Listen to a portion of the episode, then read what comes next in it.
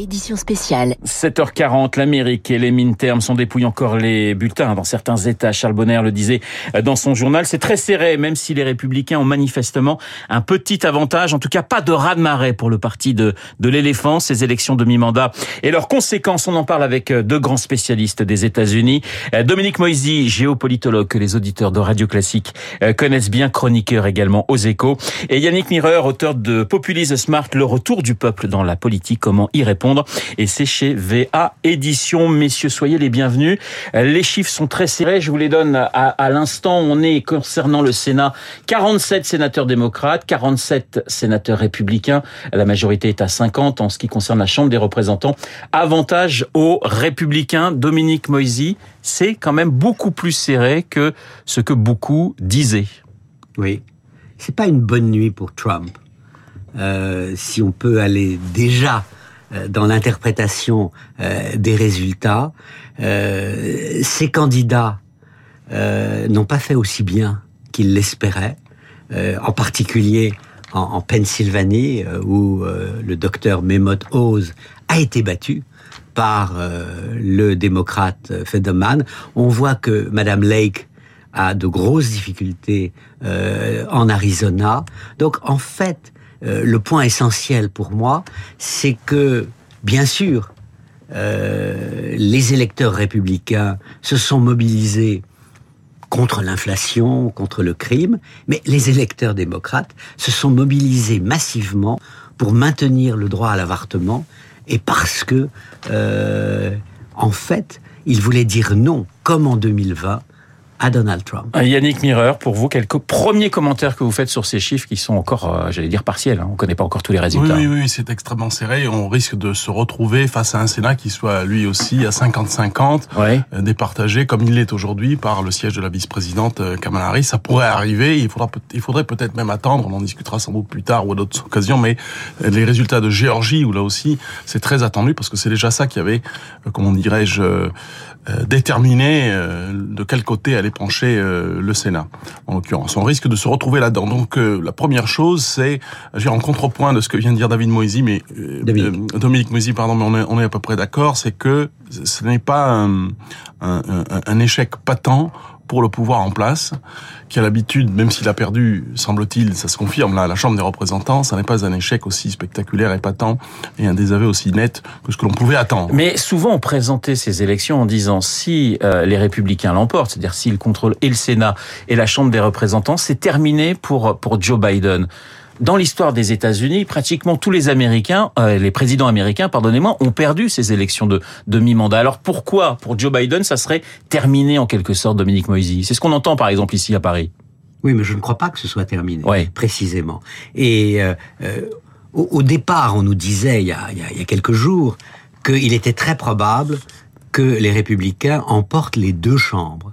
Aujourd'hui, à l'heure où nous parlons, il est très probable que euh, les démocrates tiennent le Sénat. 48 à l'instant, j'apprends 48. Voilà, ils sont ils ont un un sénateur de plus les démocrates 48 contre 47. Donc plus le, le double voix ouais. de la vice-présidente Kamala Harris. Donc il est probable euh, à 7h43 euh, que les démocrates garde le contrôle du Sénat. Et Yannick Mireur, finalement, ces élections, elles sont à l'image de la société américaine, c'est-à-dire on est dans une société aujourd'hui presque à deux Amériques qui se font face. Oui, on dit souvent que l'Amérique est à couteau tiré. Euh, évidemment, la polarisation du système politique américain et de l'opinion aux États-Unis qui traverse et divise même les familles. Donc, c'est-à-dire que c'est très profond. Il n'y a que les sujets très graves qui peuvent arriver à un tel point de, de division de la société est une évolution qu'il faut quand même euh, se dire ne remonte pas aux quatre ans qui viennent de passer, au mandat de Donald Trump. C'est depuis le début des années 2000 et depuis que George Bush, républicain, qui était déjà sorti du cadre du grand parti républicain historique, a lancé ce que l'on appelait à l'époque déjà les guerres culturelles avec God, Guns and Gays, c'est-à-dire le mariage homosexuel, vous avez compris, le libre port d'armes, et la question de la religion dans l'espace public. Euh, donc, il faut prendre cela comme un cycle qui met 20, 25 ans avant d'aboutir ou de faire des dégâts et de, et de, si je puis dire, qu'il y a un ressac en quelque sorte. Donc, c'est important d'avoir ça en tête. Et la deuxième chose, en effet, c'est que euh, euh il n'y a pas de paralysie nécessairement euh, du système. C'est 50-50 dans le système américain. Je pense que euh, on verra les résultats sur savoir où penche le, le Sénat. Il se pourrait très bien qu'on ait une chambre rouge républicaine et bleue.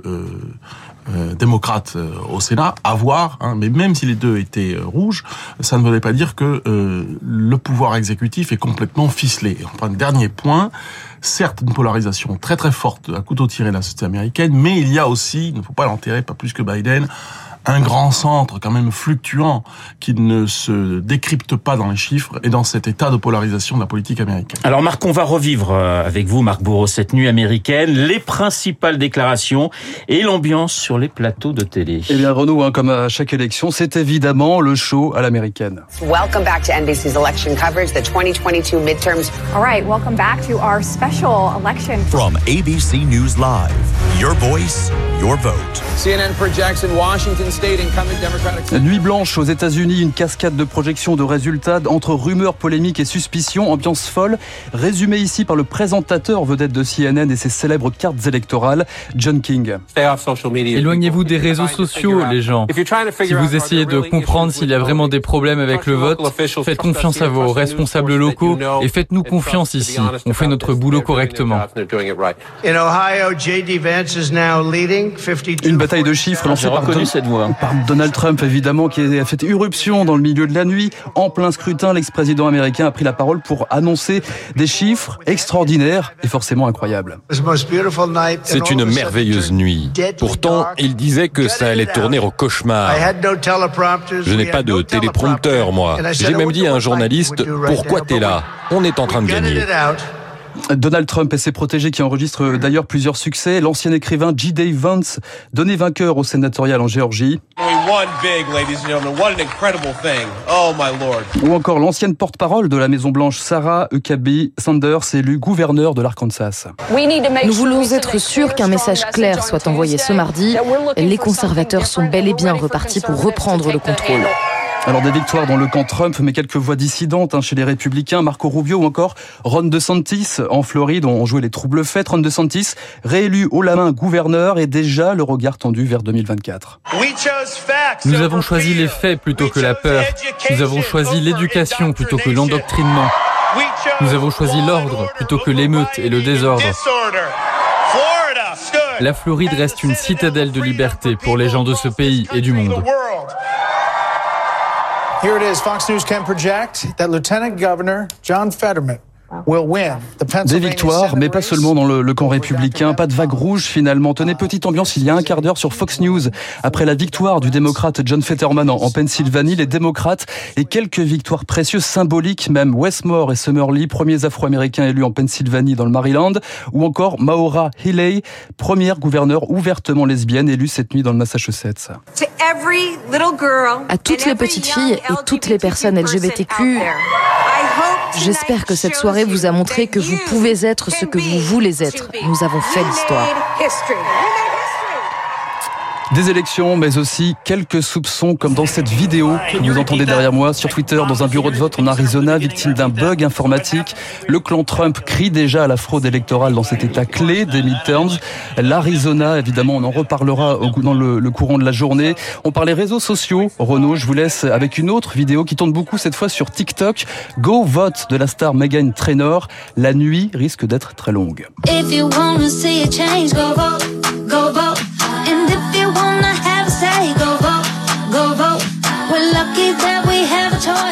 Merci Marc. Chaud l'américaine évidemment pour ces élections. Euh, Dominique Moisy, vous avez reconnu la douce voix de Donald Trump.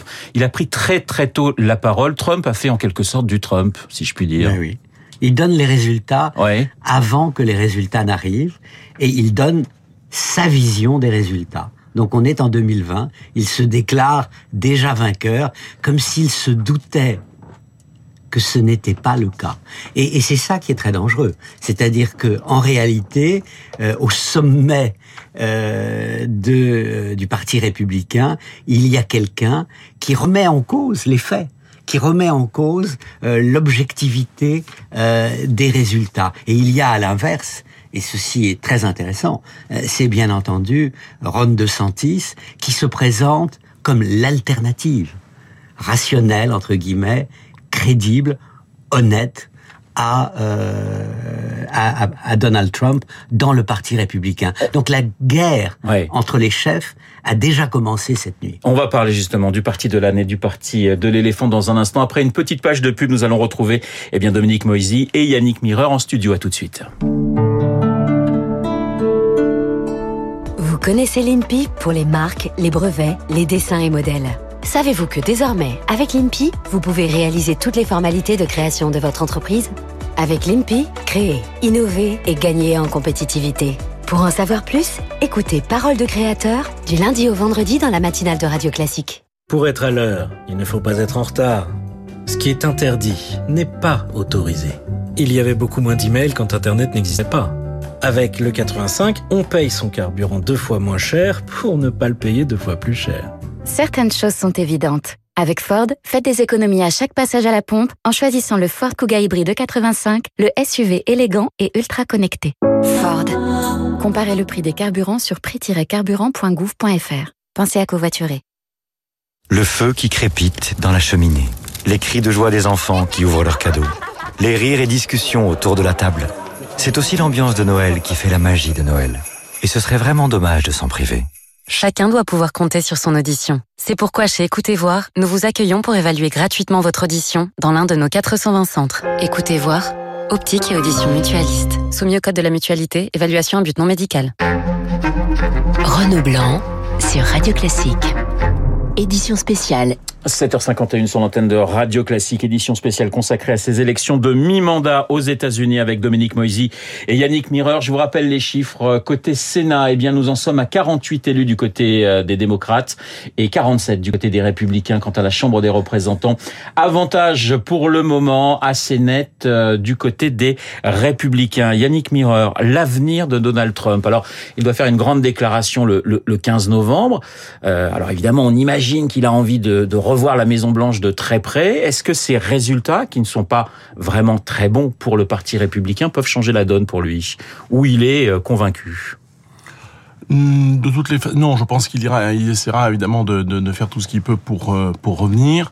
Et son influence, on l'a bien vu. Ceci étant dit, c'est ça qui est la partie peut-être un petit peu euh, immergé de l'iceberg qu'il faut bien voir, qui est, qui est qui est un élément clé malgré ce qui vient de se passer en les déclarations de Ron DeSantis en en Floride, qui pourrait être un putatif candidat à la nomination républicaine contre Donald Trump.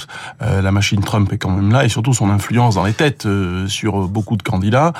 Euh, donc le, le, le, plus probable est que, alors je ne sais pas s'il fera son annonce ou pas comme il l'a annoncé le 15 novembre, comme vous savez c'est le roi du marketing, il annonce à, à contrepoint lorsque ça l'arrange et ainsi de suite. Donc donc il n'y a pas de règle avec Monsieur Trump, mais il essaiera évidemment de, de, de revenir. La question c'est de savoir en revanche, euh, ce que, donc c'est à peu près prévisible cela. En revanche, ce que feront euh, les démocrates qui ont quand même un, gros problème de renouvellement de leadership. Effectivement, parce que Joe Biden ne va pas se représenter. D'ailleurs, je, je, signale qu'il y a quand même l'âge du capitaine du côté de Trump. Il aura 78 ans euh, euh, dans deux ans. Il avait beaucoup critiqué Biden en disant il est trop vieux pour occuper la Maison Blanche. Il y aura un renouvellement forcément du, du personnel politique obligatoirement du côté démocrate, Dominique Moisy, qui vous voyez, parce que c'est vrai que ça, ça ressemble un petit peu, vu de France, peut-être pas, un peu au, désert de Gobi, hein, quand même, en quelque sorte, du côté des démocrates. Oui, mais la nature a horreur du vide. Et à un moment donné, euh, le vide se remplit. Mais je ne sais pas euh, si euh, Donald Trump rempile comme candidat des républicains, est-ce que ça ne force pas Biden à en faire de même du côté des démocrates.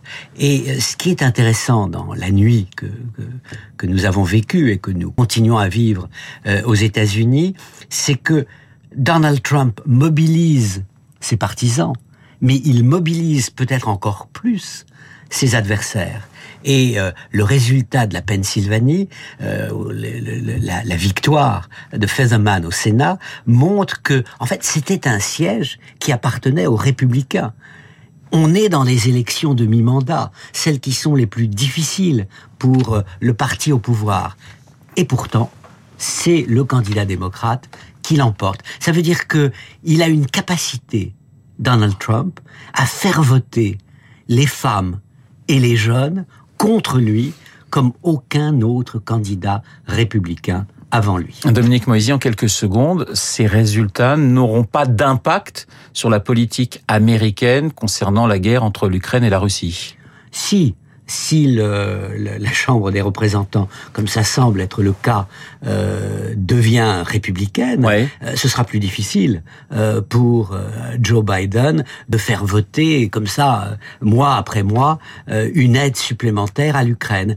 pour Zelensky, qui regarde avec passion ce qui se passe, c'est disons une nuit mitigée. La vague rouge n'a pas eu lieu, mais il y a quand même une évolution en faveur des républicains. Alors bien sûr, on ne connaît pas encore tous les résultats, on va les connaître au, fil des, heures, mais euh, Yannick Mireur, et ça sera ma, dernière question, est-ce que pour vous c'est une demi-victoire des, démocrates ou une demi-défaite des républicains La réponse est dans la question, si je puis dire, compte tenu en, fait du, du, fait que c'est une cible mouvante encore à, ouais. cette, à, à ce moment-là. Et c'est un petit peu le, le, le, le, commentaire que je vous ai fait au tout début de cette émission en vous disant, voilà, c'est pas le, c'est pas l'effondrement qu'on un petit peu, avait un petit peu attendu, euh, à la fois des démocrates d'une manière générale et plus particulièrement du président pour euh, toutes les critiques qu'on lui adresse, notamment euh, liées à son âge. Donc je pense qu'il y a de quoi relever la tête et que euh, le mot de la fin n'est pas n'est pas encore Mais puisque la Russie a été évoquée, le, drame de fond, hein, au-delà de,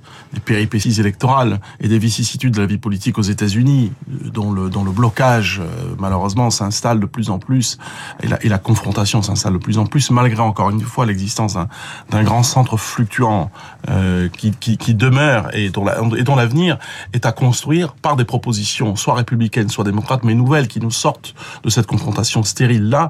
Un des grands enjeux quand même, parce que pendant ce temps les choses avancent, c'est ce que vont faire les États-Unis face à la Chine. Et ça, c'est un sujet qui, au moins celui-là, quelles que soient les colorations des chambres, unissent les deux parties. Et là où Trump, d'ailleurs, avait marqué beaucoup de points parce qu'il est le premier à avoir, enfin, si je dis, mis un gros pied dans cette, un pied dans la fourmilière. Euh, et, et c'est là le grand défi de ces deux parties pour le rôle des États-Unis dans le monde dans les deux années qui viennent. Et en quelques secondes, Joe Biden a plutôt bien dormi finalement cette nuit ou va plutôt bien dormir hein, les nuits prochaines. Oui. Dominique Moisy. Oui. Il, ah. a, il, il a évité le pire et euh, ce sera le mot de la fin. Euh, les démocrates n'ont pas perdu aussi largement que les sondages et les républicains le pensaient. Merci Dominique Moisy, merci Yannick Mireur. Les élections de mi-mandat aux États-Unis, matinale spéciale sur Radio Classique. Je vous rappelle les invités de Guillaume Durand, Laurent Fabius à 8h15 dans Esprit Libre et bien deux autres grands spécialistes de l'Amérique, Nicole Bacharan et Anne-Elisabeth Moutet. 7h57 dans un instant, le journal et la météo avec Léa Boutin-Rivière. À tout de suite.